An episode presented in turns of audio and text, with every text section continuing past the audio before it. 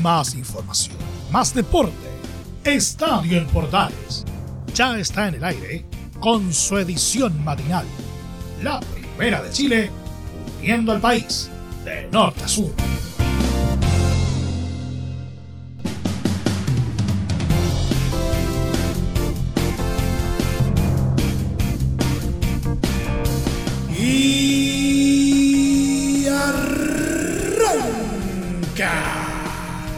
Señoras y señores, ¿cómo les va? Muy buenos días. Bienvenidos una vez más, bienvenidos al show.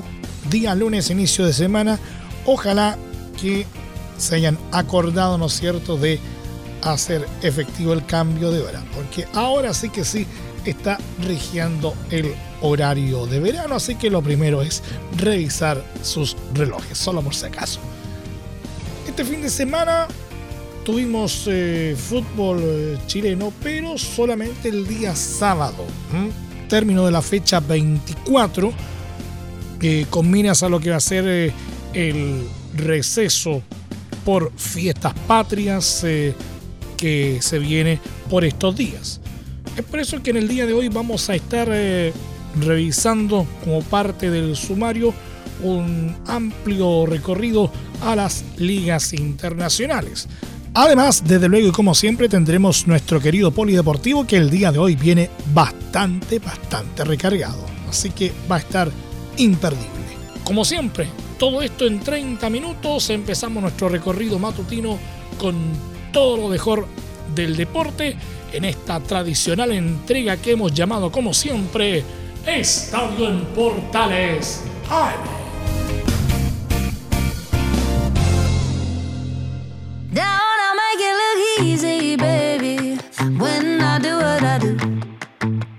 Desde el Máster Central de la Primera de Chile, uniendo al país de norte a sur, les saluda Milo Freixas. Como siempre, un placer acompañarles en este horario. Federico Valdés fue presidente de Azul Azul en la época más exitosa de la U. Hoy, la situación es diametralmente opuesta. El equipo nuevamente está peleando por no descender. Los resultados deportivos que estamos viendo dejan claro que la configuración del plantel estuvo llena de errores. Hubo un mal proceso de toma de decisiones en las contrataciones. Lo aconsejable es rediseñarlo. No creo en las recetas infalibles en una actividad tan compleja y con tantos imponderables como esta. Pero debería involucrar a varias personas con opiniones independientes, de modo de minimizar la probabilidad de equivocarse por los ángulos ciegos que todos tenemos. Si un proceso lleva sistemáticamente a malas decisiones, hay que cambiarlo, afirmó en entrevista con el Mercurio. El problema hoy es deportivo y es muy complicado porque dependemos del rendimiento de jugadores jóvenes que no han vivido lo que les toca vivir ahora, agregó. El ex directivo del cuadro laico también opinó sobre si la Universidad de Chile debería intervenir más en la toma de decisiones de la concesionaria. La idea no tiene asidero. El contrato entre la Universidad de Chile y Azul Azul SA está bien estructurado y ha sido respetado a cabalidad, hasta donde yo he podido observar. Además, la naturaleza de la actividad académica no puede estar más lejos de la de un club de fútbol profesional, agregó.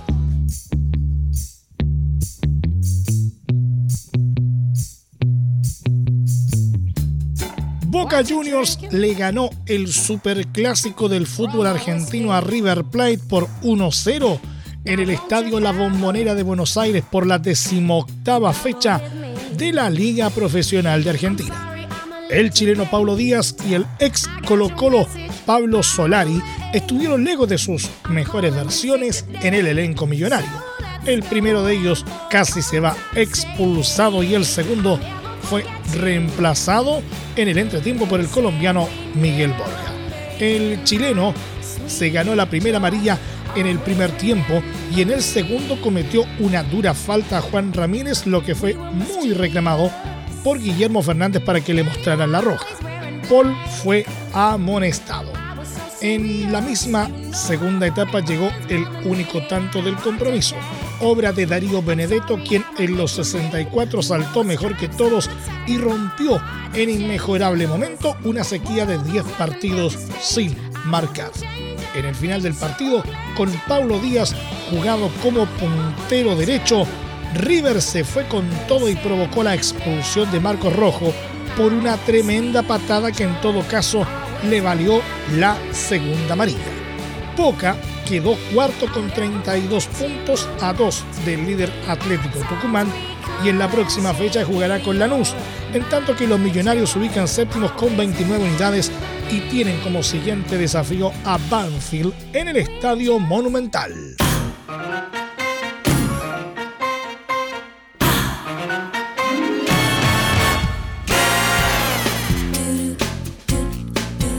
Flamengo empató este domingo 1 a 1 en su visita a Goiás, perdió la segunda posición del torneo y ahora ve a Palmeiras alejarse en el liderato de la Liga Brasileña de Fútbol. Con el empate en la ciudad de Goiânia, el equipo de Río de Janeiro, finalista de la Copa Libertadores, que tuvo a Arturo Vidal como titular, cedió el lugar de escolta a Internacional de Porto Alegre, que con 46 puntos lo aventaja en una unidad. El líder que esta semana se despidió de la Copa Libertadores, torneo del que había sido campeón en las últimas dos temporadas, derrotó el sábado 2 a 1 a Juventude y se afianzó en la cima con 54 puntos. El equipo local anotó la apertura de la cuenta gracias a Jackson Ibrahim Fagundes en los 80 minutos, pero Mateus Franca anotó el tanto del empate a los 84 el que fue validado tras revisión en el bar. Eric Pulgar se mantuvo en la banca de suplentes y Vidal dejó la cancha por Joao Gómez a los 82 minutos.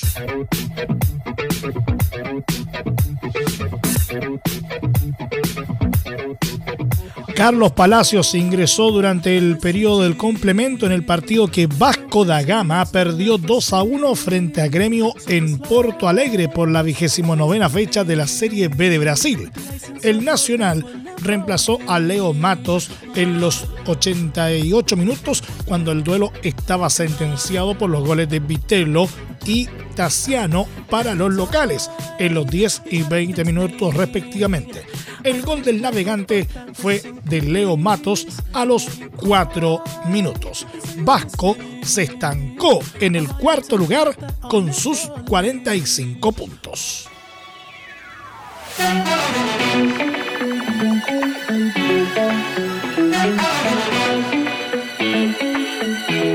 En el estadio Benito Villamarín, Real Betis de Manuel Pellegrini y Claudio Bravo venció por 1-0 a Villarreal y se mantuvo cerca de la cima en la Liga Española. El submarino amarillo tuvo opciones para anotar en la primera parte, pero el conjunto sevillano no se quedó atrás, buscando abrir el marcador, lo que finalmente consiguió en la segunda mitad.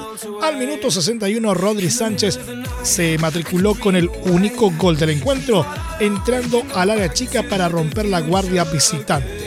La escuadra dirigida por el ingeniero que tuvo a Bravo como suplente festejó su segundo triunfo al hilo tras ganar en Europa League y rompió el invicto villarrealense en la actual eh, temporada. Tras el encuentro, Betis llegó al tercer puesto con 12 puntos, 3 menos que el líder Real Madrid y uno por debajo de Barcelona, el escolta más atrás se ubica Villarreal, que cierra la zona de Champions League con 10 unidades.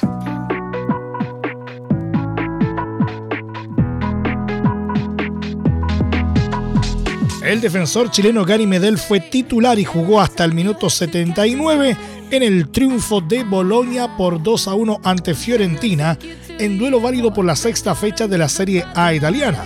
El elenco del zaguero nacional se vio en desventaja a los 54 minutos luego de la anotación del argentino Lucas Martínez Cuarta.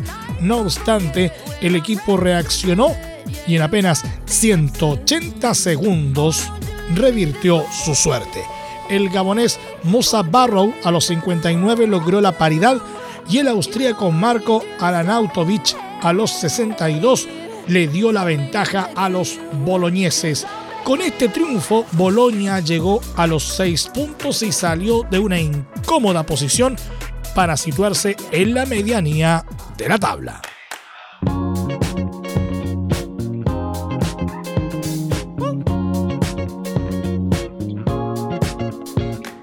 Salernitana con Diego Valencia en la banca durante todo el partido dejó escapar la opción de un triunfo histórico y acabó 2 a 2 en su visita a Juventus en Turín. Los granates conseguían su primer triunfo como forasteros ante la Vecchia Signora con goles de Antonio Candreva a los 18 minutos y Christoph Piatek a los 45 más 5, pero Gleison Bremer a los 51 y Leonardo Bonucci a los 90 más 3 decretaron el empate. Acadius Milik a los 90 más 6 y Juan Guillermo Cuadrado a los 90 más 9 fueron expulsados en el local. Con este resultado, Juventus llegó a 10 puntos, quedando fuera de puestos internacionales. Salernitana, en cambio, es décimo con 7 unidades.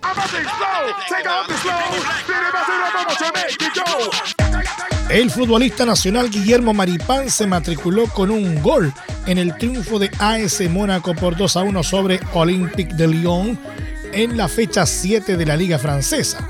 El defensor nacional anotó el 2 a 0 en el minuto 62, posterior al tanto de Benoit Badiachil, eh, quien abrió la cuenta en el minuto 55. El descuento de los lioneses fue de Carl Toko Ekambi en los 80 minutos. El resultado dejó a los monegascos en el séptimo lugar con 10 puntos y al Lyon en el quinto puesto con 13.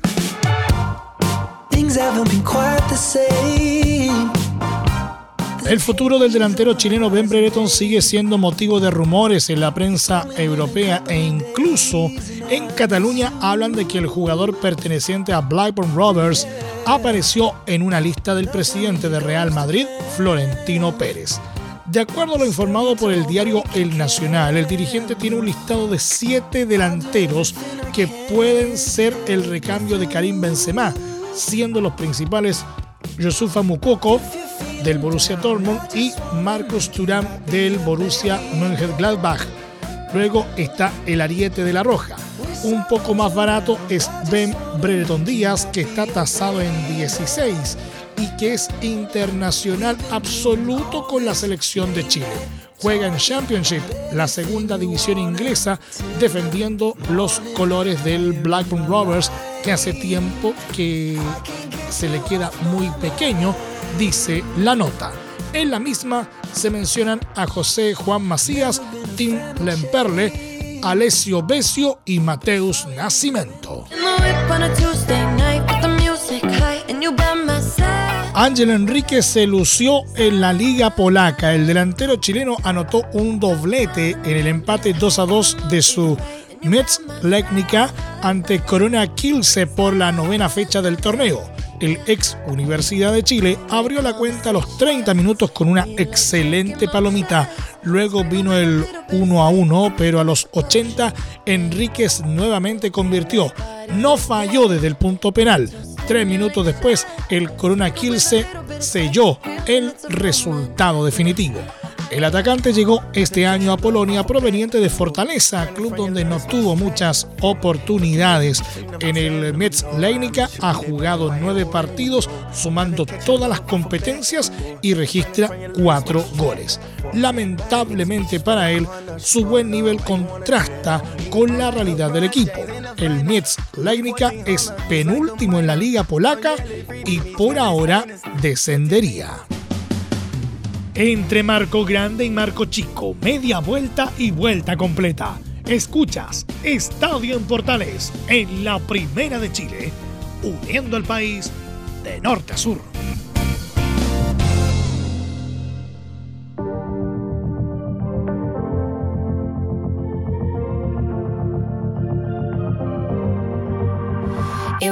Muchas gracias por seguir en nuestra sintonía. Seguimos haciendo Estadio en Portales en su edición AM, como siempre, a través de las ondas de la Primera de Chile, uniendo al país de norte a sur. Y nos vamos a nuestro querido polideportivo que viene bastante recargadito el día de hoy. El español Carlos Alcaraz, actual cuarto de la ATP, hizo historia este domingo al conquistar su primer título de Grand Slam en el US Open, luego de vencer al noruego Casper Ruud, número 7, y además convertirse en el número uno del ranking mundial más joven de la historia. En la cancha Arthur Ashe, el eh, murciano se llevó la victoria luego de 3 horas y 20 minutos de partido por parciales de 6-4, 2-6, 7-6 y 6-3. Venía de tres partidos a cinco sets ante Silic, Sinner y Tiafoe respectivamente. Pero el talento de 19 años no aflojó en quizás la noche más importante de su carrera y demostró todo el poderío que ya había manifestado durante el torneo. Ganó la final con autoridad, carácter y con un tenis espectacular que le lanzaron hacia el techo del mundo del tenis y que le convirtieron en el sexto representante del tenis español capaz de colocarse al frente del ranking mundial. Demostró además Carlitos que la preparación mental fue clave para afrontar este encuentro. Se adueñó de la primera manga y aunque el escandinavo igualó el marcador al siguiente capítulo, no tardó en volver a arremeter a pesar de que parecía que el desgaste físico se hacía presente. En el tercer parcial debió exigirse hasta el tie break para ponerse por delante nuevamente y al llegar al cuarto tampoco aflojó. No le tembló el brazo a Alcaraz que aprovechó su primera y única bola de rotura para provocar el fallo de revés de Rudd y escaparse 4-2. Ya no había manera de contener al murciano que disparó el nivel de sus saques sentenció el duelo con un 6-3 conectando dos servicios ganadores. Así, Alcaraz conquistó el Grand Slam estadounidense pasando a ser el campeón más joven de la competición cuando Pete Sampras lo logró en 1990. Puso la guinda a una temporada extraordinaria y tras conquistar los Masters 1000 de Miami y Madrid y los títulos de Barcelona y Río de Janeiro, añadió a sus vitrinas el abierto de Estados Unidos.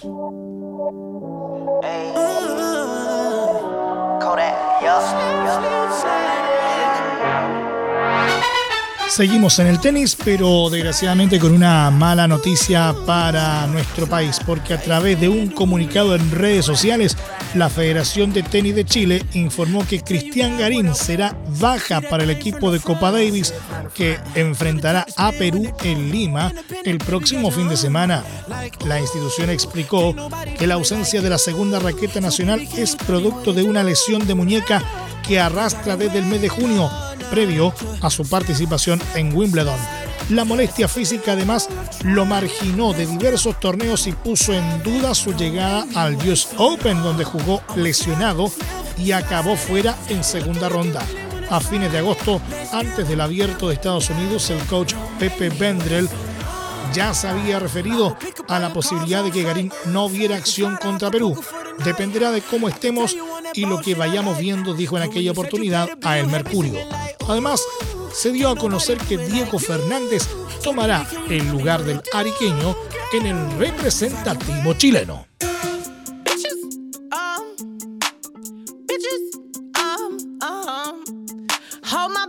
El líder del Mundial de Fórmula 1, el neerlandés Max Verstappen de Red Bull, conquistó este domingo Monza por primera vez en su carrera y se llevó el Gran Premio de Italia por delante del monegasco Charles Leclerc de Ferrari, quien no pudo brindar un triunfo a los tifosi, testigo de la espectacular remontada del vigente campeón. La carrera 53 vueltas acabó con el coche de seguridad sin tiempo para ser relanzada tras un problema mecánico del australiano Daniel Ricciardo de, de McLaren por lo que el piloto de Red Bull celebró por anticipado y sumó puntos clave en su afán por revalidar el título mundial. Verstappen, que cuenta los días para proclamarse bicampeón del mundo, consolidó su dominio esta temporada en una pista en la que nunca había subido al podio, ante un Leclerc que salía primero por octava ocasión este año y que tuvo que conformarse con la segunda posición, con el británico George Russell de Mercedes en el tercer cajón. Leclerc contuvo a Russell en la salida, mientras por detrás Verstappen y Sainz iniciaban sus respectivas remontadas, ambas espectaculares. El neerlandés ya había ganado tres posiciones en la primera vuelta, dio cuenta de Ricciardo al inicio de la segunda y en la quinta ya solo tenía por delante a Leclerc tras haber superado al británico George Russell. Carlos Sainz remató cuarto y Lewis Hamilton también cuajó una gran remontada para rematar quinto. Tras la última parada de esta campaña en Europa, el Mundial continuará en Asia con la disputa del Gran Premio de Singapur del 30 de septiembre al 2 de octubre.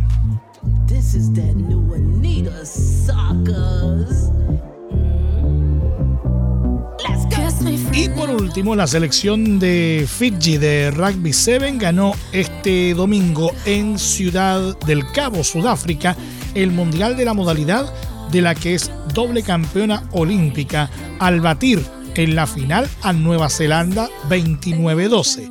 El equipo capitaneado por el genial medio de Melee, Jerry Tuwai, el único jugador con dos oros olímpicos en su palmarés, arrolló a los neozelandeses de forma inapelable. El podio mundialista lo completó Irlanda, que batió contra pronóstico Australia en la final de consolación por un ajustado 19-14. Cabe consignar que los Cóndores se despidieron de la cita mundialista con una apretada derrota ante Canadá. Cayeron 12-10 en la definición por el decimotercer puesto. Julio Blanc abrió la cuenta para el elenco nacional. Chile tuvo un parcial de 10-0 en el primer tiempo, pero los Cóndores no pudieron sostener la ventaja. Los norteamericanos igualaron el marcador con los tries de Josia Morra y Lachlan eh, Kratz. Este último fue ratificado por Brock Wester. Pese a la derrota, Chile realizó su mejor participación histórica en este tipo de torneos. Acabó en el puesto 14. En esta cita planetaria, los dirigidos por Edmundo Olfos sumaron victorias ante Alemania y Escocia. Perdieron con Sudáfrica, Inglaterra y Canadá.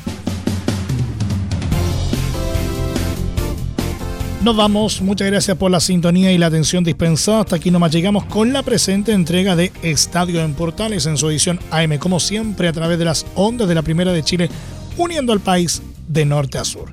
Les acompañó Milo Freixas. Muchas gracias a quienes nos sintonizaron a través de las distintas plataformas de Portales Digital, a través de los medios unidos en todo el país y desde luego a través de la deportiva de Chile Radiosport.cl continúen en sintonía de Portales Digital porque ya está aquí Leo Mora y la mañana al estilo de un clásico. Portaleando la mañana a continuación. Más información luego a las 13.30 horas en la edición central de Estadio en Portales junto a Carlos Alberto Bravo y todo su equipo.